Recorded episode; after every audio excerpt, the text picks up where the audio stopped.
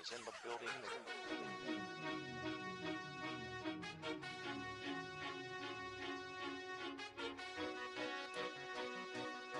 Fala Hard Counters, aqui é o Vicente Brasil, o famoso Brasa. Estou aqui com meus amigos geniais, não tenho outra palavra, outro adjetivo para eles que não seja esse. Dema, da escola Tony Gonzalez de Tairentes, diga seu oi.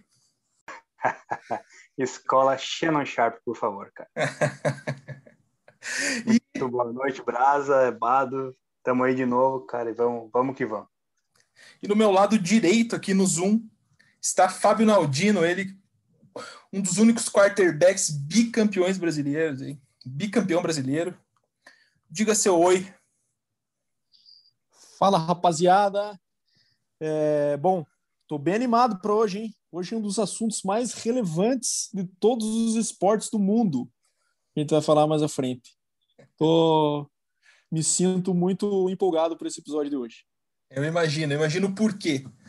E Dema, como sempre, né, nosso quadro inicial aí, trazendo as quentinhas da NFL, do futebol americano em geral. Manda ver aí. Bom, semana começou movimentada já. Hoje abriu a franchise window, né?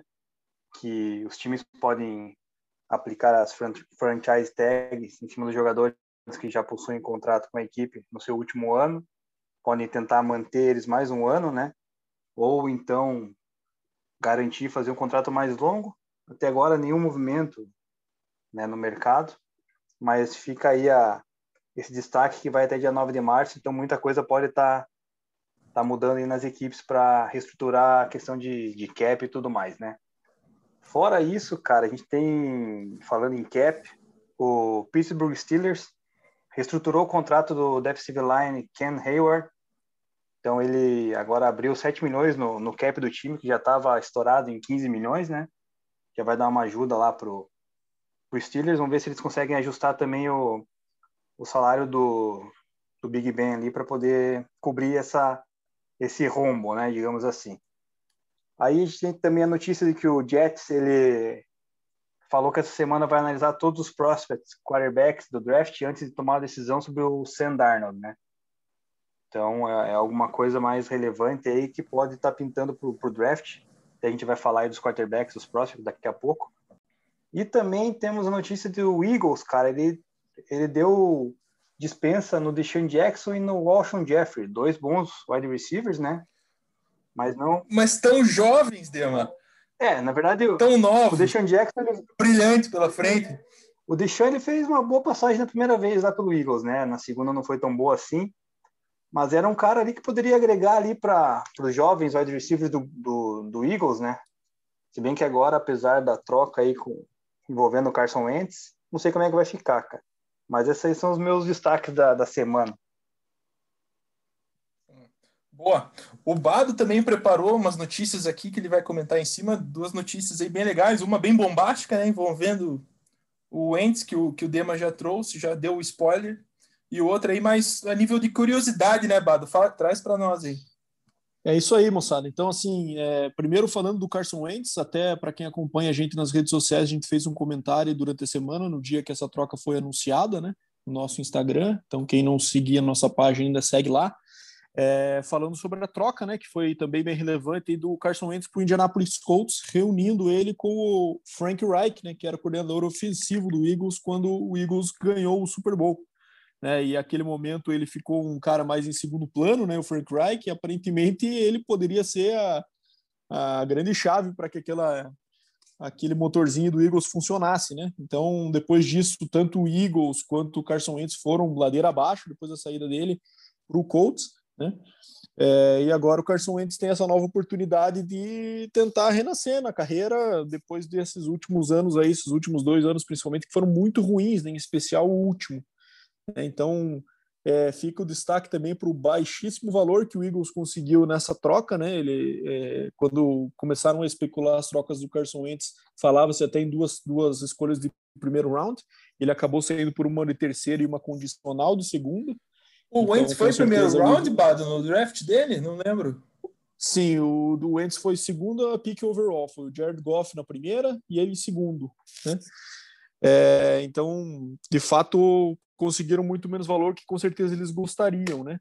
Então eu acho que é uma notícia muito melhor para o Wentz do que para o Eagles, né? Eu acho que o, o Wentz tem uma chance boa agora de jogar com um time que é bem coordenado e tem também uma linha ofensiva muito boa, que com certeza vai ajudar ele a não ter tantas contusões como ele teve no Eagles, né?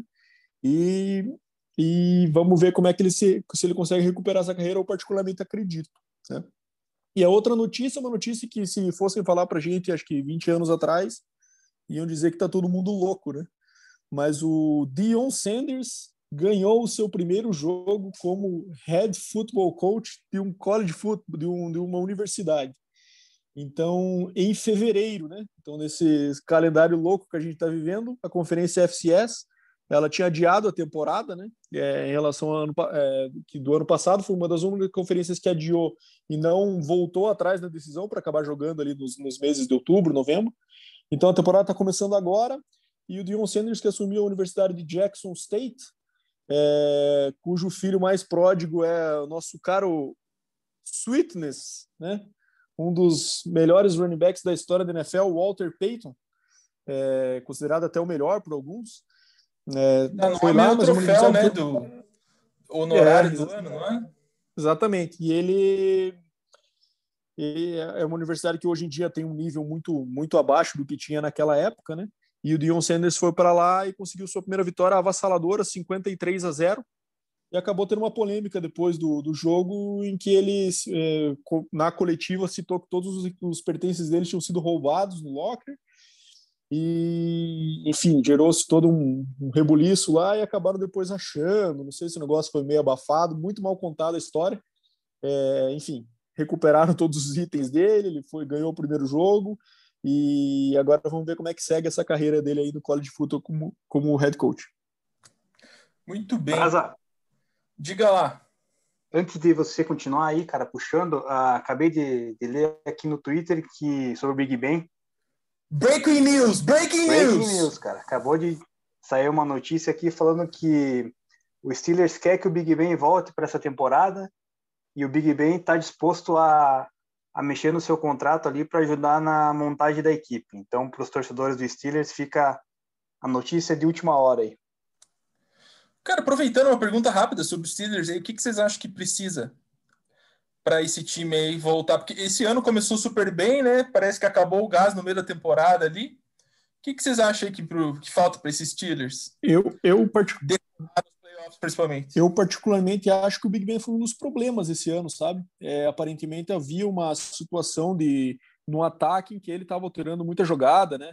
Querendo ele chamar muito para si o jogo enquanto o Steelers tem uma defesa muito forte, né? É, cara, tem vários caras, bastante talento ali, né? principalmente nas posições de linebacker, né? É, e ele acabava puxando muito para ele e, e, virou um time unidimensional, né? Eu acho que precisa ter um, um balanço maior, um equilíbrio maior aí no, no ataque. É, não sei se é investir em ofensiva, mas esse jogo corrido precisa, precisa funcionar. Então não sei, não. É lógico, é difícil a gente falar que ter um QB que provavelmente vai ser Hall da Fama não é uma boa o seu retorno, né? Mas se for voltar nos mesmos modelos, no mesmo modo que aconteceu nesse ano, acho que Steelers é, deve ter uma temporada pior do que foi esse ano, né? Porque teve uma arrancada ali, principalmente contra times muito fracos no começo, que mascarou um pouco o recorde em relação a, a de fato, a produção do time, né? Então, acho que precisa mexer nesse ataque aí, até mudaram, né? Coordenação ofensiva e tudo mais. E, mas o Big Ben precisa mudar a postura também. Muito bem. E aproveitando que estamos falando de QB, vamos entrar na nossa pauta do programa. A gente vai falar é, dos cinco QBs aí que a gente ranqueou. Ranqueou? Será que ranqueamos? Acho que tem uma mistura né, do que a gente acha também, com o que está vindo aí do, da galera que faz esses comentários sobre, sobre faz o, o ranqueamento aí dos possíveis prospectos aí para esse draft de agora. Então, a gente vai começar, a gente vai fazer uma análise assim desses cinco de uma ordem decrescente, né, do que a gente acredita e do que, do que ranqueamos aqui como ranking hard count. É, o primeiro deles é o Mac Jones, e tem até piadinha, né, Deman? Já tem piadinha aí, né, cara? A gente até Fica soltou spoiler lá. Soltamos spoiler no nosso Instagram quando jogamos a notícia lá, né? É, você falou que ele era o Big Mac, Big Mac Jones. E eu falei que era o Mac and Cheese Jones, né? Então é uma piada. A gente não cara, é pode falar que- muito, né, Delmar? É, mas, cara, é uma piada que se for olhar, cabe bem, né, cara? A Ah. fotinho que a gente postou lá, deu pra ver que ele deve estar se alimentando bem ali, o, E de Big, garoto. Big Mac e Mac and Cheese a gente entende também, né, Delmar? também entendemos bastante, cara. Isso aí é a especialidade da casa aqui, do trio, né? Não vamos deixar a base fora. Manda bem aí. Cara, o Mac Jones, eu tava puxando a ficha dele, né? Ele tem 22 anos, 1,91m de, de altura, uma estatura boa, né, para quarterback, especialmente na NFL. Ele foi três estrelas no ranking de recrutamento e ingressou em Alabama, né? Ele tinha um pré-acordo lá com Kentucky, mas aí ele acabou decidindo optar por Alabama porque recebeu uma, um convite de Nick Saban, né? E quando o Nick Saban fala, você só diz amém, né, cara? Você não pode discordar dele. Então ele ele foi reserva lá, se não me engano, do Tua, né? E também acho que do agora me fugiu o nome, cara. O Bado vai Jalen me ajudar Hurts. aí, né? Do Jalen Hurts, exatamente. E ele foi reserva dos dois e no último ano agora ele assumiu a titularidade, né? Após o o Tua ser draftado e fez uma, uma temporada magistral, né? Ele terminou, se não me engano, a temporada com 41 TDs e 4 inter- interceptações, foi finalista do Heisman é, e venceu também o, a final, né, do college contra contra o Ohio State. É, assim, a gente, eu peguei aqui umas qualidades dele que, que que ele tem uma precisão boa no passe, né? Tem uma presença de pocket importante, consegue ler bem o campo, fazer a leitura. Só que do outro lado ele não tem muita força, né? Ele não consegue mandar aquelas bombas assim, passe mais forte, tudo mais. E não é uma ameaça correndo, né? Não sei até que ponto agora na nova NFL, né, digamos assim, porque tem muito muito QB dual threat agora. Isso pode interferir na no jogo dele, né? Eu acho que, assim, fazendo uma comparação com quarterbacks já existentes na NFL e tudo mais, ele se encaixa ali mais ou menos num padrão meio meio Drew Brees, meio Matt Ryan, ali aquele QB mais de pocket engessado que com proteção é capaz dele fazer 4 mil, 5 mil jardas aí e lançar 30 TDs na temporada, né, cara? E ajudar para onde for, aonde for que ele seja escolhido, né?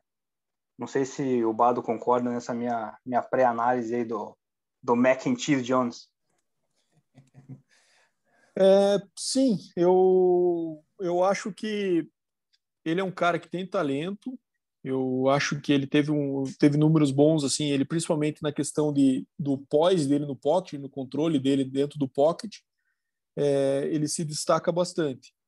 Porém, o meu grande ponto de atenção com o Mac Jones é a questão dele ser de Alabama, né? Primeiro que, assim, tô para lembrar de um QB de Alabama que tem feito sucesso no NFL recente. Eu sei que o Tu ainda está buscando o espaço dele, mas a gente não vê, né? Justamente por ser um sistema que é muito que maquia muito, né? Os stats do QB. Então a gente está falando aí de uma do time que tem a melhor linha ofensiva e receivers de, de nível e Heisman, né? Que foi o caso do Davante Smith aí, que ganhou o Heisman nesse ano. Então o cara tinha muito suporte ao redor, sofria muito pouco nos jogos. É, e isso com certeza faz diferença na hora que você vai traduzir para o jogo do NFL, né? Ele é um cara que, como a própria foto pode mostrar, não é nada atlético, né? Então acho que é um ponto muito relevante. Eu sei que a gente faz piada aqui e tal, e nós três não somos as melhores referências para dizer que é errado jogar futebol americano fora dos seus padrões ideais de físicos, né, pessoal? Mas o nosso amigo aí precisa mostrar quando ele chegar num training camp ou quando ele chegar agora até próximo da preparação para o draft, como que vai estar essa pancinha aí. Se ele vai se dedicar fora da, do campo, porque isso aí pros, parece uma bobeira, mas para os scouts pode refletir muito a questão de, da ética de trabalho dele, né? O que o cara faz quando não está jogando, né? Então, assim, isso pode refletir. É, eu, sinceramente, acho que é um cara que tem no melhor chance na NFL de ser um game manager, que eles chamam. Não é um cara que vai ser espetacular e pode vir a se tornar um Alex Smith assim, no sistema certo, sabe? É, é a minha visão e existem notas dele até quarto round, como notas na segunda metade do primeiro. Eu acho que o mais provável para ele é uma situação de final do primeiro round é, ou começo do segundo. Assim como foi, por exemplo, com o Drew Locke, que há dois anos atrás tinha, tinha um cenário parecido, né? Era cogitado ali no final do primeiro e acabou saindo no segundo. Acho que é, eu acho que o mais provável para ele seja isso. Não acho que ele vai ser uma pique de terceiro dia aí, né? Quando a gente está falando de, de quarto round, por exemplo. Mas é, tem, e assim, depende do time também ter convicção em um sistema que vai ter um QB completamente imóvel, né? É, vamos ver, por exemplo, o Patriots é um time que foi cogitado para eventualmente se interessar no Mac Jones, mas eles mudaram de direção depois da saída do Brady, pegando o Cam Newton, que é um QB móvel, né? Vamos ver se eles querem voltar para esse estilo de ataque, né, ou não. Eu via também o Colts, né, como um possível antes de pegar o Carson Wentz, né, que também estava acostumado com, QB, com QBs mais de pocket, né. É, vamos ver. Eu acho que a tendência é que ele seja um cara que vai ser pego não para começar no primeiro ano, né?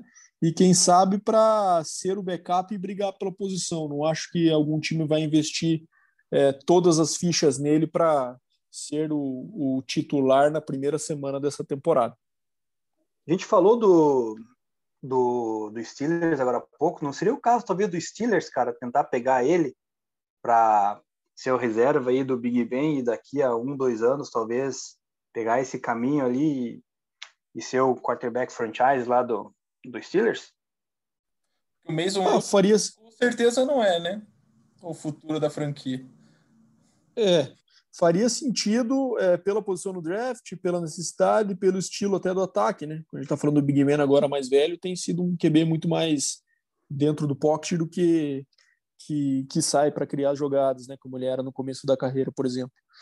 É, eu acho que pode fazer sentido sim, Dema. Para ele seria é, o ideal é, ser selecionado na segunda metade, até para pegar um time de um nível um pouco melhor. Não acho que vai ser um cara que vai cair, por exemplo, num Lions e vai transformar a franquia, sabe? Ele é um cara que vai depender do sistema e das coisas ao redor dele estarem indo bem, como foi em Alabama. Na minha visão é essa. Não é um cara que me empolga, mas por outro lado tem seu valor, né? Quem lança 41 TDs aí na, na SEC, que é uma conferência forte, mesmo estando em Alabama, onde o trabalho é facilitado, também não pode ser desconsiderado. Mas a gente já viu aí Tua, AJ McCarron, Greg McElroy, todo mundo aí ganhando título no National Championship com Alabama e acabando indo para a NFL e não mostrando muito, né? Então fica essa ressalva também. Muito bem. Então falamos de Mac Jones agora e vamos para o nosso quarto colocado aqui, que é o queridíssimo Trey Lance. Dema, qual foi teu scout aí? Não estava preparado, achei que ia começar cobada por essa, mas vamos lá. Cara, eu, eu é assim, eu gosto de, de surpreender. Me pegou aqui fazendo a pesquisa. Não, vamos lá. O comendo o mac cheese, teve que largar é, o mac cheese. Larguei o mac cheese na metade aqui. Vamos. o Trey Lance, cara, ele é jovem, né? 20 anos, 1,93 de altura e fez ali a três estrelas também no ranking de encontramento, assim como o Mac, Mac Jones. E ele é um jogador, cara, que a princípio ninguém queria ele como quarterback, né?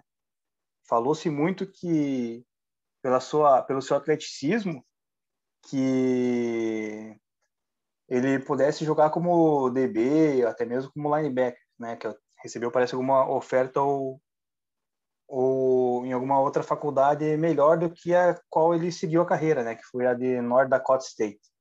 Mas ele decidiu ser quarterback, jogou aí praticamente uma temporada só, né? Na, na, na North Dakota State, devido à temporada 2020 ser cancelada, ele só ter tido um jogo no ano. Então, assim, é um, é um, um jogador que ele é atlético, né? Mas ele é cru, né? Ele não tem toda essa experiência de, de jogos. Tem aqui, ele jogou 19 jogos, foi 17 titulares, com 30 TDs e uma interceptação.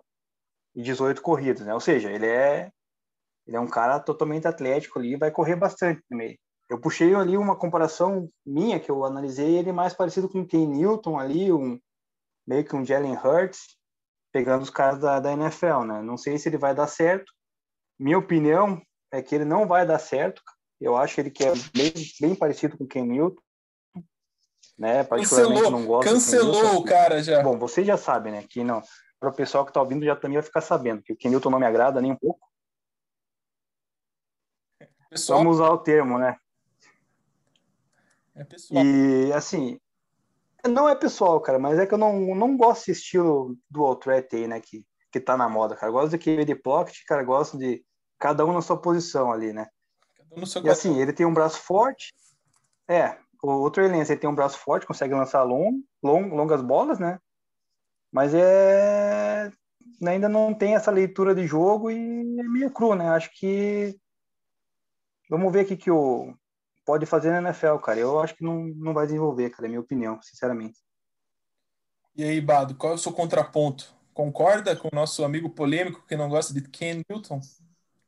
Claro que não, né? O Deminha tá ultrapassado, cara. O que, que é isso? Acabou os pocket passer, Deminha. Isso aí não vai durar mais 10 anos na NFL, cara. O cara vai ter que ter um mínimo de mobilidade. Tom Brady foi campeão aí, mas é o último dos moicanos que eu acho que vai levar um Super Bowl sem conseguir se mexer. É, eu, eu gosto do Trey Lance, acho que tem vários pontos de atenção, como o Deminha comentou aí. É, o principal deles é que ele jogou numa universidade menor, né? Uma universidade menor em que é muito dominante em sua conferência. Então, uma combinação que muitas vezes não é legal, né? Porque o cara jogou pouco, teve pouca, poucos reps, e, e ainda assim tem uma faculdade dominante que muitos dos jogos não foram competitivos para ele, né? Ele teve só o ano de 2019 como titular o ano inteiro. Esse ano ele passou por uma situação bizarra, né? Que é a mesma conferência que, que a gente estava falando do Dion Sanders, a FCS, é a de North Dakota State. Então, esse, esse calendário mudou para fevereiro, mas eles optaram muito, eu acho, também por conta do Trey Lance, de ter a oportunidade de se mostrar em mais um jogo, marcaram uma temporada de uma partida só para 2020, para setembro de 2020. Ele jogou só um jogo e nesse jogo ele lançou a primeira interceptação dele na carreira em North Dakota State. Então acho que é um jogo assim que a gente pode até meio que desconsiderar, sabe? O cara entrar para se provar em jogo é uma pressão muito absurda que não faz sentido com que vai ser a carreira dele depois. Ele precisa ser mensurado com o que aconteceu em 2019.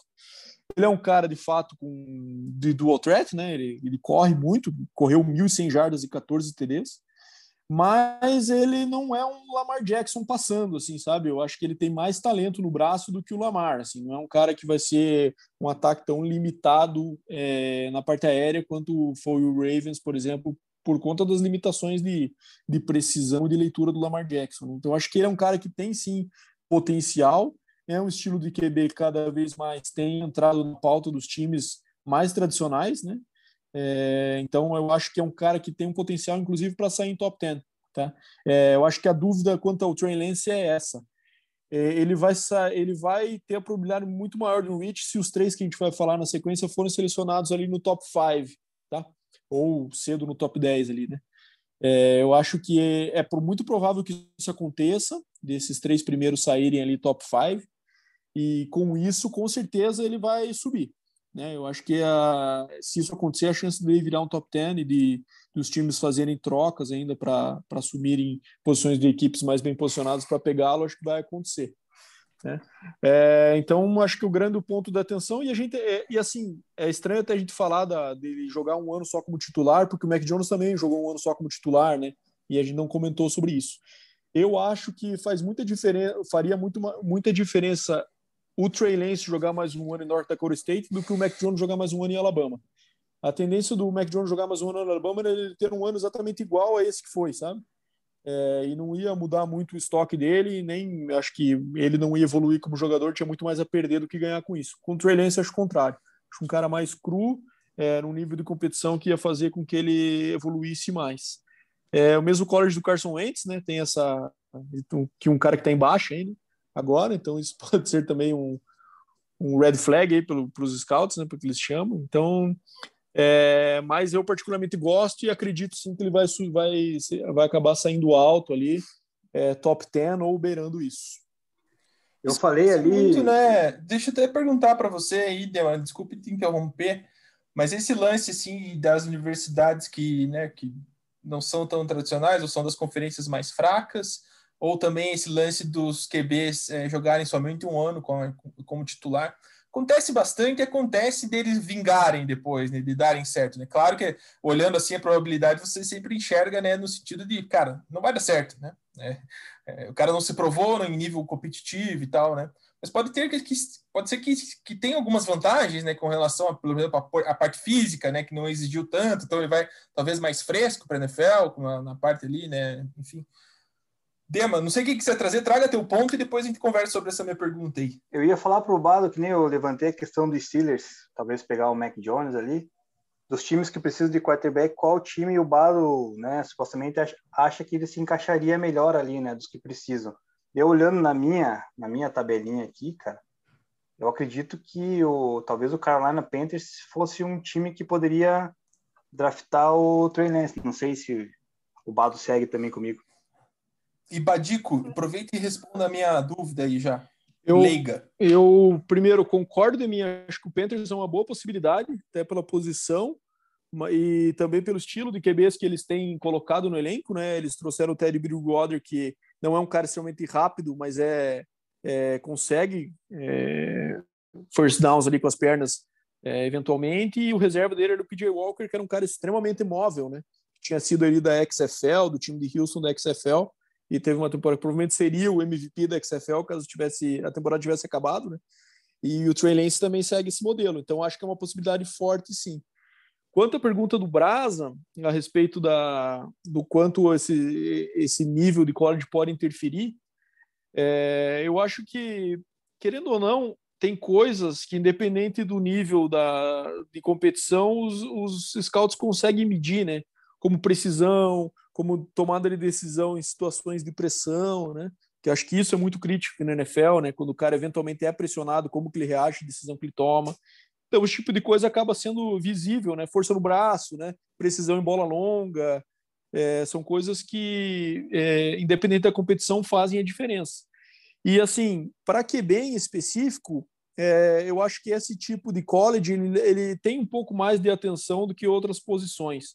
Né? Porque, querendo ou não, QB são, é, é uma posição que tem muito poucas vagas, por mais que a gente esteja falando de college futebol que tem, sei lá, 100, 120 times aí que podem que, que são vistos pelos pela, pelos scouts da NFL, é, tem muito mais jogador do que isso, né? Então, assim, o cara às vezes prefere jogar num college menor para ter oportunidade de se mostrar. Então, tem muito talento bom também nesses colleges pequenos, né?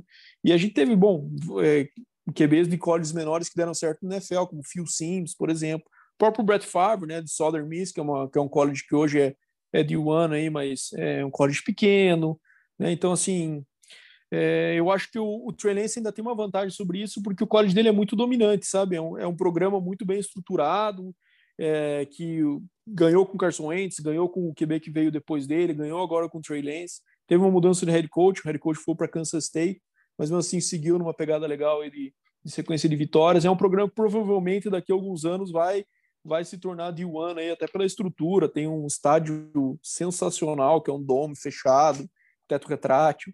É uma faculdade que tem muita estrutura e é como se fosse assim Alabama da FCS, digamos assim. Então é um cara que, que se, se provou legal nesse nível, eu acho que tem um baita potencial. Eu, eu confio no, no, no sucesso do Trey Lance. Massa. E beleza, fechamos aqui o tópico sobre Trey Lance e, e, chegamos no terceiro colocado aqui no nosso, no nosso ranking. É, e ele é um cara que surpreendeu, né, na, nas finais aí nos playoffs do, não surpreendeu no sentido de, né, todo mundo sabia que ele era um dos top prospects aí, mas surpreendeu com relação no embate dele ali, né, com o Sunshinezinho e levou o Ohio State para a final, né? Então, e jogando super bem, é que, que podemos chamar de semifinal ali, né? Então, que é o Justin Fields é, pelo menos me surpreendeu muito, né? Aquele jogo que você vai para ver um cara e acaba assistindo outro, assim, né? Dema, o que, que, que, que você traz para a gente com, com relação ao, ao Fields aí? Bom, o Justin Fields, 21 anos, 1,91m, todos os quarterbacks aí que nós estamos falando, com altura boa, né? Então, com grande chance de se dar bem aí na NFL, né? Apesar da, da, da minha ressalva com o dual threat.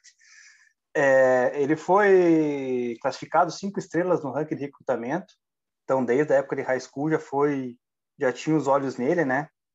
E tanto é que foi documentado na última série da, como é que é, Kibi One da da Netflix. Então aparece ele lá e tudo mais, a rotina, e, enfim. Então ele, ele fez novinho a, ainda? Ele, ele, tem, ele tem 21 anos, né? Mas esse, esse seriado é com ele mais novinho ainda, mostrando É, ele ele. deveria ter o quê? 18, 19 anos por aí? Ah, legal, hein? É, final de high school ali, né? Último ano de high school antes dele ir pro, pro college. Então ele foi para a Universidade da Georgia, foi reserva lá do Jake Fromm, que hoje é quarterback reserva do Buffalo Bills. E daí, cara, após a, uma derrota no jogo de conferência para Alabama, ele decidiu se transferir para o Ohio State. Daí teve uma história envolvendo lá que quando você tra transfere o, o college, você tem que ficar um ano sem jogar, né? Aí ele preencheu lá um pedido para para que autorizassem ele a atuar, alegando que teve um, um evento lá que ele foi é, um jogador de beisebol de, de Georgia xingou ele, foi foi racista com ele e ele colocou isso na carta de pedido dele lá para que ele pudesse atuar. E daí ele conseguiu essa liberação e poder atuar para o High State já no seu primeiro ano, né? Foi aberta essa exceção. Então, agora falando propriamente dele ali, né? Ele fez o quê? 34 jogos, 22 como titular, 20 vitórias, ou seja, o cara é o vencedor, né? Tanto é que bateu ali o, o Lawrence na, na semifinal do, do último ano do college. Lançou 67 TDs e correu 19, ou seja, aquela, aquele esquema do dual threat do, do Trey Lance de novo, né? Mas aí tem diferença que, ao meu ver, o, o Justin Field tem muito mais precisão no passe, além de experiência e de atleticismo, né? Então, acredito que ele é melhor nesse nível do que o Trey Lance. Faço uma comparação dele pela NFL, que nem eu fiz com os outros. Acho ele meio parecido com o jogo do Dak Prescott.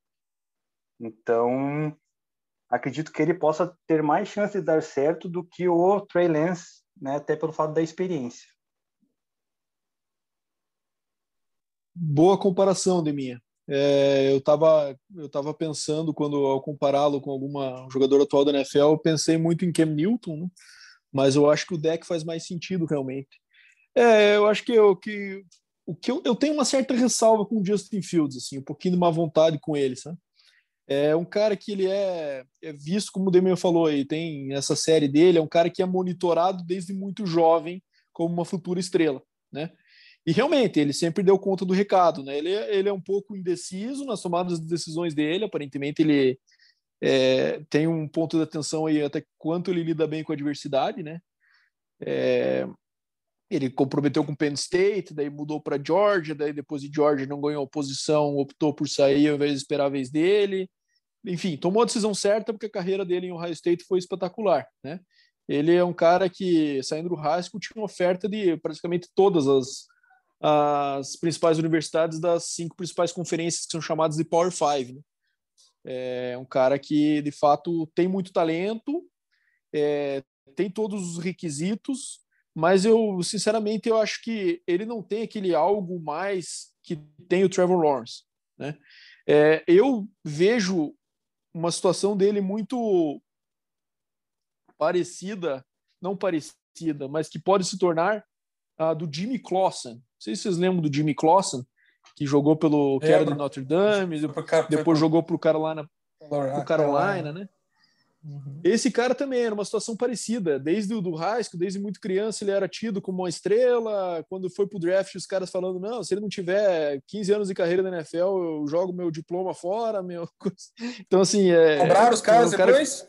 Jogar, é, cobraram. Mesmo, o, meu, meu, é o Mel Kiper da, da, NFL, da, da ESPN. Esse cara falou que se o Jimmy Clausen não fosse titular por 15 anos na liga, ele, ele se demitia e tá lá por essas hoje. e outras por essas e outras ser comentarista esportivo é a melhor profissão do mundo né? Exatamente. Então assim eu vejo ele como QB ele é um QB móvel sim é um QB que faz os seus TDs corridos mas eu não acho que ele é um cara elusivo como é o Trey Lance por exemplo.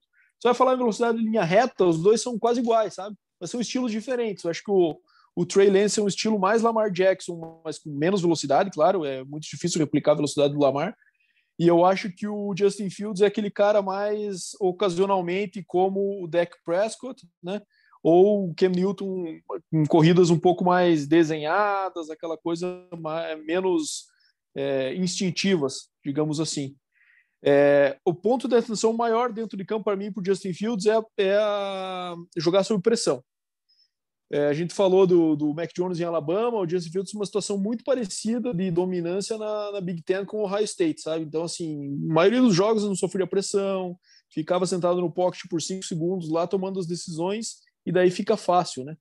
Agora, quando ele sofreu pressão, ele costuma tomar decisões muito erradas, né? De forçar a bola em cobertura tripla, de correr para o lado que não deve, né? Ao invés de fazer o check down ali, fazer uma jogada mais segura e partir para a próxima. Esse é um ponto de atenção, né? Porque ele vai ser escolhido alto, certamente, e vai cair num time ruim, né? Então, e aí, como que ele vai se virar diante de uma situação de pressão, numa velocidade de jogo muito maior, né? Esse acho que é um ponto bem relevante e que me deixa bem pé atrás com o Justin Fields.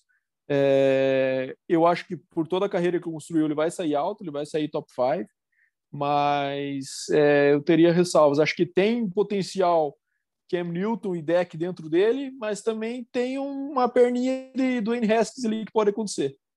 Então, acho que essa é o grande, é a grande dúvida que fica. Eu, particularmente, tenho ressalva sobre ele. Muito bem. E aí, Deminha, algum contraponto? É, aquela puxando aquela relação ali qual time pode draftar ele, né? Mais uma vez aqui foi foi tão falando bastante do talvez o Atlanta Falcons é, fazer um trade up para trocar ali pelo pelo Justin Field. Não sei se seria ideal, né? Devido ao sistema do Atlanta ser um pouco diferente, né? Um pouco não é móvel, né? Digamos assim. Não sei. É, eu acredito que se fizer tem que mudar tudo. Não sei como é que vai ser lá com relação a isso, ou se talvez caia ali, talvez um Eagles tentar ele ali. O que, que o Bado acha nessa? Quem poderia estar draftando, né? O, o, é, eu acho que assim, eu, eu acho que o vai depender muito do que o Jets for fazer, né? Como a gente comentou no começo, né? Acho que aqui a gente está medindo muito mais o que a gente entende que é o jogador melhor e o cara que tem mais oportunidade de ter uma carreira longa, né? Eu acho que o Justin Fields tem menos do que os próximos que a gente vai falar mas o Jets pode acreditar errado, né? Pode acreditar diferente, aliás, não errado, né? E selecioná-lo com a segunda. Eu acho que essa possibilidade do Atlanta também é, é, bem viável, até porque agora você comentou do sistema imóvel ali por causa do Matt Ryan, mas agora eles trouxeram o coordenador que era do Titans, né? Que tava, trabalhava com o Ryan Tannehill, que é um QB móvel, então também pode fazer sentido. É, eu acho que vai ter alguma, alguma movimentação ali caso o Jets não pegue, para que logo que, que passe essa pique, algum time suba para selecionar dentro do top 5. Então é isso aí, galera. Falamos do Justin Fields e até, né, tava falando com o Bado antes do, desse episódio, é a parte polêmica, né, do ranking e das discussões que estão tendo com relação ao ranqueamento dos QBs aí no próximo draft, né? E a polêmica é justamente essa, né? Se ele é o terceiro ou o segundo que vai sair ali, e a gente entendeu que ele seria o terceiro, porque o segundo é o senhor Zach Wilson. Wilson, Dema, o que, que você trouxe aí do nosso amigo? Bom, mais um QB de 1,91m e 21 anos, né? Jovem e com altura praticamente igual, né? Bom, o Zach Wilson, ele vem de BYU University, em Utah, né? Ele é mormon, se não me engano. E ele foi três estrelas no ranking de recrutamento. Então, os números deles, dele aqui, cara, ele tem 56 CDs e 15 touchdowns corridos. Ele também é, pode ser uma dual threat, digamos assim, né? Mas, é, pelos vídeos que eu vi, pela minha análise, cara, ele tem muito mais, digamos assim, precisão nos lançamentos ali, né? Dei uma boa olhada, tem um braço forte, né? Uma precisão boa é downfield, né? Ele tem uma boa leitura dentro do pocket, consegue antecipar bem as jogadas, dizer que quando vir uma blitz vai vai sair para a corrida, enfim, ele é um bom quarterback, né? Não é de uma universidade tão conhecida assim, mas, né, o último ano dele mostrou que ele tem potencial, né? Ele foi eleito MVP do Boca Raton Bowl contra a UCF, é lançou bom, 33 CDs e... Oi? Esse ball é bom, hein? É, esse é famoso lá em Miami. é. Famoso no raio de 10 quilômetros em Miami ali. E, e assim, a minha comparação que eu tenho com ele, com o jogador da NFL, cara, é. Eu acho ele meio parecido com o Josh Allen, cara. Não sei se o Bado vai concordar ou não. O Josh Allen, até mesmo um, um Alex Smith ali, cara. Alex Smith também saiu lá de uma faculdade de Utah, né, se não me engano. Enfim, é um quarterback que, na minha opinião, vai ser realmente o segundo melhor ali do, do draft. E já vou antecipar antes do, de falar no final, eu vou falar que ele vai ser o. Eu acho que se o Jets pegar quarterback, vai ser, vai ser o Zach Wilson, não vai ser o, o Justin Fields, cara. Ô, Bado, vou te expor aqui, cara. Vou dar um expose do Bado antes dele comentar. Ele odeia o Josh Allen e quero ver o que, que, que, ele acha do nosso amigo Zach aqui. Eu acho que ele vai gostar do Zach Wilson, sabe por quê? Porque ele tem uma baita carinha de QB do Friday Night Lights, cara. De fato, tem mesmo. É, e de fato eu não gosto do Josh Allen, mas ele vem me provando ao contrário, vem enfiando goela abaixo aí, a gente tem que aceitar, né? Porque ele foi muito bem nesse ano, mas é um cara que eu não acreditava que ia se tornar útil na NFL, muito por causa de precisão. Dificilmente a gente vê, a gente tá falando de QB, né? Dificilmente a gente vê QB melhorar precisão do college para a NFL. Acontece justamente ao contrário, porque é um nível muito mais alto, né? É, janelas muito menores de passe e tudo mais. Isso aconteceu com o Josh Allen, que foi muito surpreendente e um ótimo trabalho da comissão técnica do Bills e dele, claro. Né? É, eu acho que o Josh Allen tem um braço mais forte que o, que o Zach Wilson e, e obviamente, né, porque ele tem o braço mais forte que todos os seres humanos do mundo, provavelmente para lançar uma bola de futebol americano. Mas eu gosto muito do Zach Wilson, cara. Acho que é um cara que tem é, um jogo de pés, um footwork muito polido para o nível de college e ele toma, como o Deminha comentou, toma decisões muito boas e com muita precisão, assim, ele é muito confiante dentro do pocket. E além disso, é um cara que tem mobilidade. Não é um dual threat, né, como o Deminha comentou, ele tem números disso, mas não é um cara que vai ficar correndo corridas desenhadas, é, option, né? Ele é aquele cara que, assim como, por exemplo, o Mahomes faz eventualmente, quando quebra uma jogada ali, ele vai conseguir um first down num, num scramble ali, numa jogada mais improvisada. Eu acho que ele tem totais condições para isso. Né? É, de fato, ele é um código menor e eu acho isso até positivo, né? BYU é um código que, apesar de ter revelado Steve Young, Jim McMahon, né? Que foram QB, esse aí que foram campeões do Super Bowl em 85 e em 94. É, ele teve aquela oportunidade de sofrer um pouquinho no college, né? A gente está falando de Justin Fields, de Mac Jones, caras que tiveram situações muito positivas, de muito talento ao redor. Ele pegou um time de BYU de fato que era bom, principalmente na linha ofensiva, isso ajudou bastante com ele, mas ele colocou o BYU em outro patamar, né? Esse ano o BYU em alguns momentos ficou beirando a, a, as vagas para playoffs ali. Acabou perdendo o jogo chave para Coastal Carolina, que é o time surpreendente desse ano, e acabou é, ficando fora dos playoffs, mas jogou bowls relevantes. E todos os, os bowls que ele jogou, ele foi MVP, nos seus três anos atuando. Então, isso também mostra que é um cara decisivo, um cara que não treme no jogo mais importante do ano. Né? É, ele explodiu, de fato, para a cena é, estatisticamente nesse último, nesse último draft, nesse último ano, aliás, de, de college. E eu acho que esse pacote completo dele ter, dele ter lidado com mais pressão, dele ser um passador muito mais refinado e ter ainda um atleticismo aí que pode ajudar ele na, nas situações de, de, uma, um improviso, eu acho que tornam ele um cara muito é, muito considerado para top 5 e eu também concordo com o Demo, acho que o acho que o Jets vai acabar se convencendo disso e pegando ele na segunda. Caso isso não aconteça, ele deve sair logo em seguida. É, tem bastante potencial. O único ponto de atenção para ele é o mesmo que tinham para o nosso amigo é, caramba, agora me ajudem, rapaziada, que foi draftado pelo Cardinal, depois foi pro Dolphins, faz pouco tempo aí, o que era do UCLA. Ai, agora esqueci o nome dele. Ah, é o, é o, é Rose, né? Isso. Josh Rosen, Josh, né? Josh Rosen. Josh Rosen, Josh Rosen, exatamente. Esse cara tinha um ponto de atenção seguinte: eles vinham assim, esse cara não tem motivação, ele é de uma família muito rica e para ele o futebol americano não faz a diferença na vida dele, sabe? É a mesma situação do Zach Wilson. O Zach Wilson numa família muito bem é, financeiramente, então existe essa dúvida, que é um pouco de preconceito, na verdade, né? é, sobre até que ponto ele é, vai se entregar ao jogo realmente, se ele precisa disso, né? se é um cara que vai, que a única opção da vida dele é, é ter sucesso na, na, carreira profissional dele do futebol americano. E é engraçado essa análise, né, cara? Porque, por exemplo, o cara roeu muito osso para chegar né, nesse nível já no college, né? Acho que já, ele já passou, né, muito por isso. Se você pegar uma análise dessa, assim, é a mesma coisa que falar que o Brady mais não, não tem mais motivação e o cara acabou de ganhar o Super Bowl, porque ele já é rico, já tem seis. Então eu acho que Concordo. do, né, do cara, do, né, talvez Concordo plenamente. Concordo plenamente. E a gente tá falando aí do college, ele roeu o osso. Na verdade, esses caras, para chegar numa posição dessa, eles roeram o osso desde criança, né?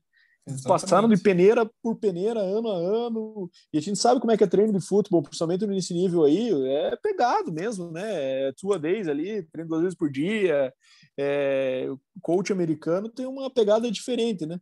Então, assim, é, com certeza o cara não tá aí porque é, é acomodado nem nada, né? Ralou muito para estar nessa posição e eu, eu, particularmente acredito que ele vai ser um cara de sucesso aí, aí na NFL. Então, boto muita fé no, no nosso amigo Zach Wilson. Muito bem. Deminha, contrapontos? Não, eu soltei antes ali o meu contraponto, que era a questão do, do time que poderia draftar ele ali, que na, na minha opinião do Bado ali foi a mesma, que seria o Jets, né? Não poderia Se passar, passar, o Jets, quem vem? Se deixa eu ver na minha lista aqui, cara. Não, o Falcons tem que subir para pegar isso. Temos então... Falcons daí, né, cara? É. é. é. Acho que o Falcons daí faria o Faz sentido, né? né? Faz sentido. Sim. Muito bem, então, galera. Falamos do Wilson aí, que na minha visão é uma, uma surpresa aí, porque de fato não conhecia tão bem ele. É, e agora, galera, falando, né? Obviamente, né? Acho que não é uma escolha tão, tão. Não é um segredo, né? Quem seria a nossa primeira escolha aqui, que é o nosso querido Sunshine, o Trevor, Trevor Lawrence né, de, que, que, faz tempo que está né, nessa, nessa alcunha aí de um dos melhores talentos que se, que se né, dos últimos anos aí, um QB que já chega pronto.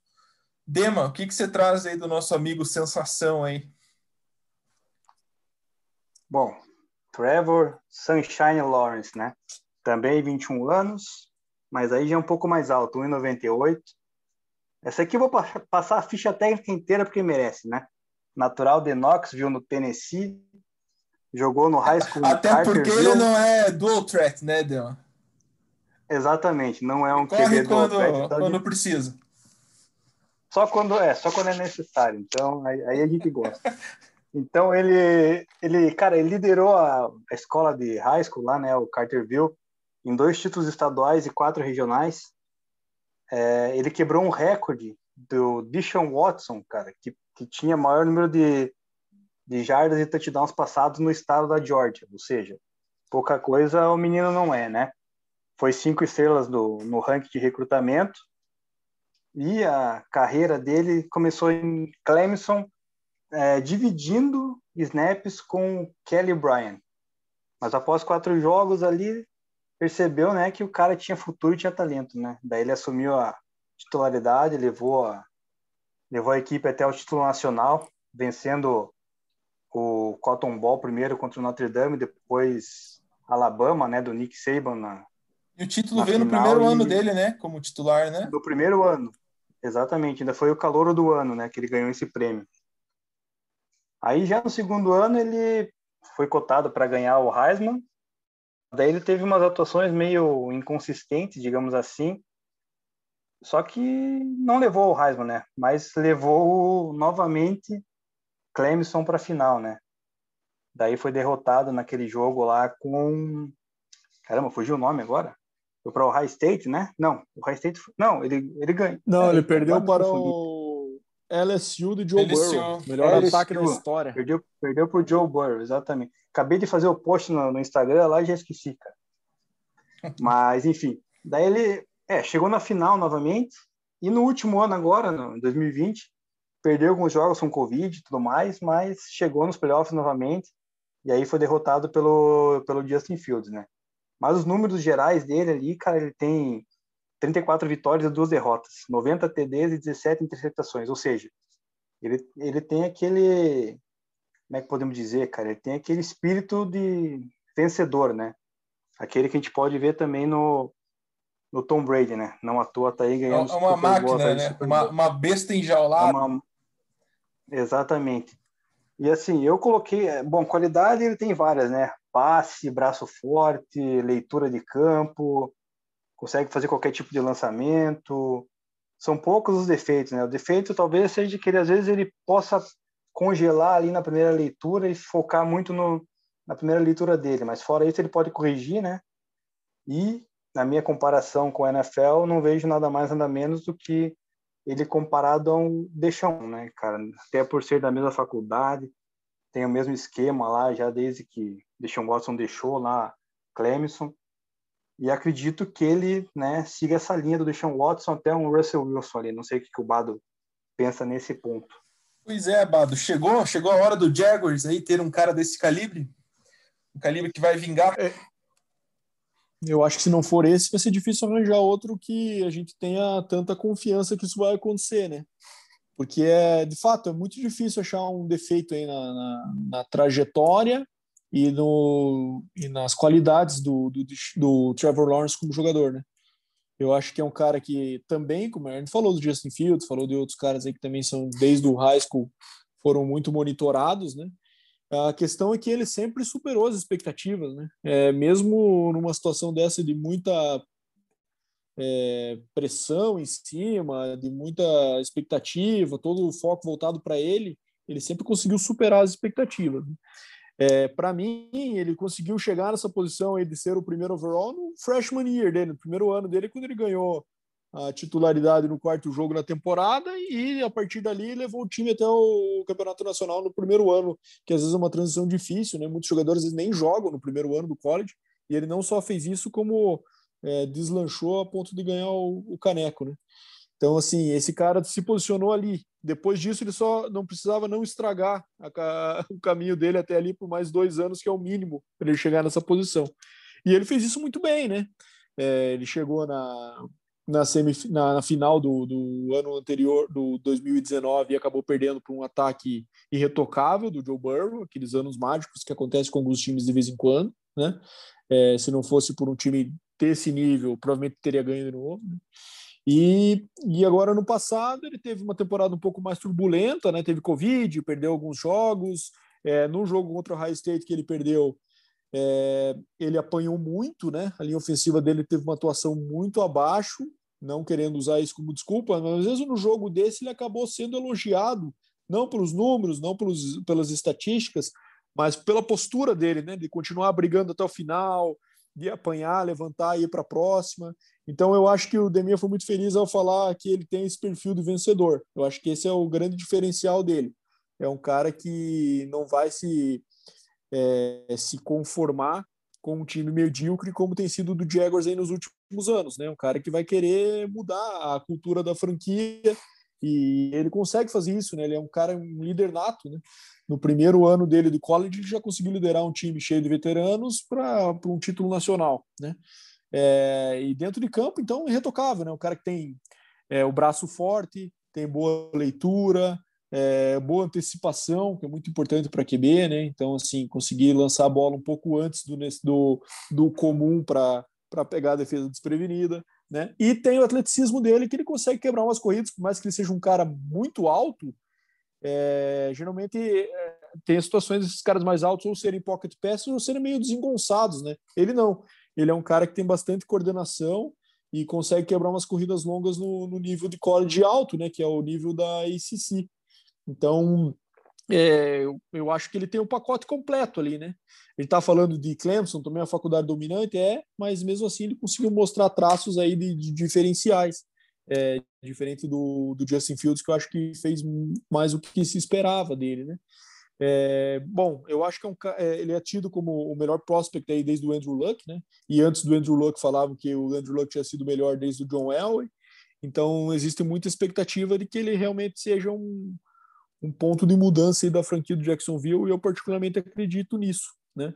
É, vamos ver como é que o Urban Meyer vai moldar esse ataque ao redor dele, mas eu particularmente acredito que ele vai ser um cara que vai dominar por muitos anos a dominar a liga, não sei, né? Mas é, ter um nível muito decente e tornar o Jacksonville uma, uma franquia competitiva aí que vai brigar por playoffs com mais frequência do que tem sido. Muito bem. Dema, Contrapontos, quero contrapontos. O último grande prospect aí que você citou, cara, que deu certo então na NFL foi John L. Isso, Bado? Ah, não, não dá para falar isso. O Lucky foi bem, cara. Não, não, eu digo assim, questão de, de ganhar título e tudo mais, né? Porque eu tenho, cara, eu tenho É. muitos amigos rivais aí que torcem pro modinhas, que torcem pro Chiefs e tal, e, enfim. Agora eu vou usar meu lado clubista e vou falar do Denver, né? Não, é Mas, aí, assim, que- polêmica. Queremos É o polêmica. Elway, né, na verdade, né? É, então, na verdade, assim, é, eu estou entendendo onde é que você quer levar esse assunto, mas eu vou tentar responder de forma muito imparcial. Seja A frio. gente tá falando de, a gente tá falando de prospect, né? A gente não tá falando do cara que seria o melhor jogador, né? O cara que tá mais pronto ali, o cara que chega no, no draft com todas as características que geralmente se busca no QB. É um cara alto, um cara que passa bem, é um cara que consegue se virar de forma mais atlética quando precisa, né? É, não é aquele cara que tem que é muito cru, né? Que, a gente, que pode vir a se tornar, como era o caso do Mahomes, por exemplo, que foi mencionado indiretamente. Mahomes tinha um cara, era muito potencial, mas se ele tivesse caído no técnico errado, é, ele tinha muito a evoluir ainda. Ele podia ter ido para outro caminho, sabe? Podia ter. É, se caísse num Bears, por exemplo, podia ter virado um Trubisky. Podia acontecer. Né? É, esses prospects, quando eles chegam e são comparados assim, como Luck, como Elway, significa que o cara está pronto. O cara pode jogar semana 1, um, que ele vai conseguir apresentar um bom nível. Não precisa de tanta lapidação assim. É, eu acho que esse é o status que chega o Trevor Lawrence aí. É, e, enfim, e tem tudo para isso, tem todas as ferramentas para isso. Vamos ver como é que ele se sai agora. Acho que é impossível que ele não seja escolhido com a primeira escolha geral.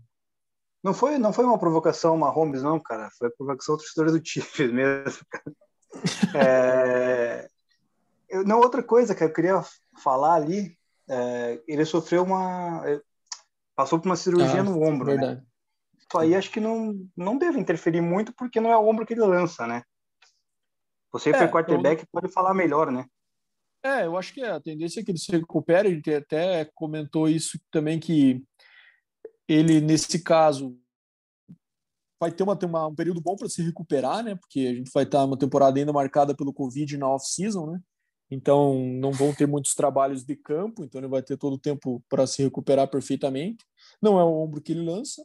É uma contusão que tá, aparentemente pode ter atrapalhado ele também nas semifinais, né? Foi algo que surgiu ali após a, a temporada e ele esperou para para operar depois do Pro Day dele, para ele conseguir mostrar para os scouts da NFL. Também não sei qual que é a vantagem disso, o que ele quis com isso, porque se ele não fizesse nada, ele seria escolhido em primeiro do mesmo jeito, né? Mas enfim, agora, às vezes o espírito competitivo do cara quer É, fazer. quis, quis ele mostrar, o mostrar. toughness deles, hein? É, exato. E daí agora ele optou por, por fazer essa cirurgia. Acho que foi um negócio planejado. É, se fosse no ombro que ele lança, daí é um negócio que às vezes chama um pouquinho mais atenção, né? Como teve, por exemplo, o Brees, no, naquele momento que ele saiu do San Diego Chargers na época para ir para o New Orleans, tinha muito essa dúvida, né? Que ele tinha operado o ombro que lançava, que nunca mais seria o mesmo, que ele tinha perdido força no braço. E bom, enfim, deu do que deu, né? Conseguiu dar a volta por cima mas provavelmente tivemos vários outros aí que fizeram cirurgias do mesmo tipo e não voltaram a ser o mesmo e se perderam a gente nunca mais ouviu falar, né? Mas nesse caso acho que não é um grande problema não, acho que é, não vai ser um fator no começo da temporada dele. É, acho que ele vai entrar na mesma pegada. Muito bem. Então fechamos o nosso ranking aqui e até elaborei uma pergunta que não sei se é inteligente ou se é uma pergunta burra. Quero saber do Bado, até olhando assim, a gente comparando, estudando para esse programa, a gente começa também, eu pelo menos tenho mais afinidade, vejo mais, consumo mais a NFL do que a NCAA, né?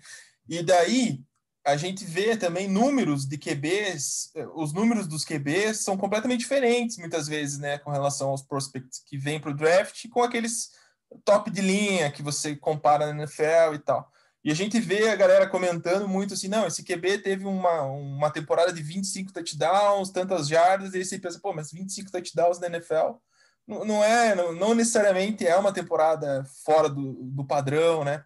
A, a, gente julga as melhores temporadas, aquelas com 30, 35, 40 TDs, 4 mil jardas. Como é que a gente consegue fazer esse comparativo, esse balizamento, assim, é, com relação aos números que trazem que, da, da do college para o nível profissional, assim? Como é que a gente consegue ter essa é. Eu acho que são alguns fatores que fazem com que isso se diferencie da NFL, né? Na minha visão, são três. Primeiro, o número de jogos, né? Então, a gente tem um número de jogos reduzido no college, então a gente está falando aí de, no geral, 12 jogos. Se o time vai para um bowl, 13. Se um time é mais forte e participa dos playoffs, pode chegar a jogar 15. Né? Então, é, isso faz a diferença, porque eventualmente assim, ah, o cara lançou 25 touchdowns numa temporada de 12 jogos, né? uma média um pouco superior a dois por jogo. Se traduzisse para NFL com 16, ele lançaria 32, 33, né? Isso já seria um número bem aceitável né, para o nível da NFL. Mas, enfim, eu acho que o, o número de jogos, então, é relevante para a gente balizar também. Segundo, estilos de ataque, né? Acho que tem uma variedade muito maior de estilos de ataque no college football é, do que na NFL, na questão de extremos, né? Tem muitos times que correm muito com a bola, né? E não falo nem nos times militares ali que só correm com a bola, né? Passam duas vezes no jogo e correm 60, né? Mas tem times, principalmente de conferências como a Big Ten, por exemplo, corre muito, né? Então corre 40 vezes por jogo e passam 20.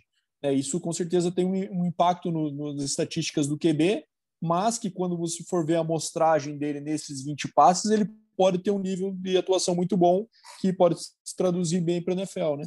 E segundo é o grande, a grande diferenciação de nível nas conferências, né? Então tem conferências que são marcadas por níveis muito altos, como a SEC, por exemplo, que tem Alabama, que tem LSU, que tem Georgia, né? que tem Flórida, são times tradicionais com um nível de recrutamento muito alto e, por consequência, talento em campo também muito alto.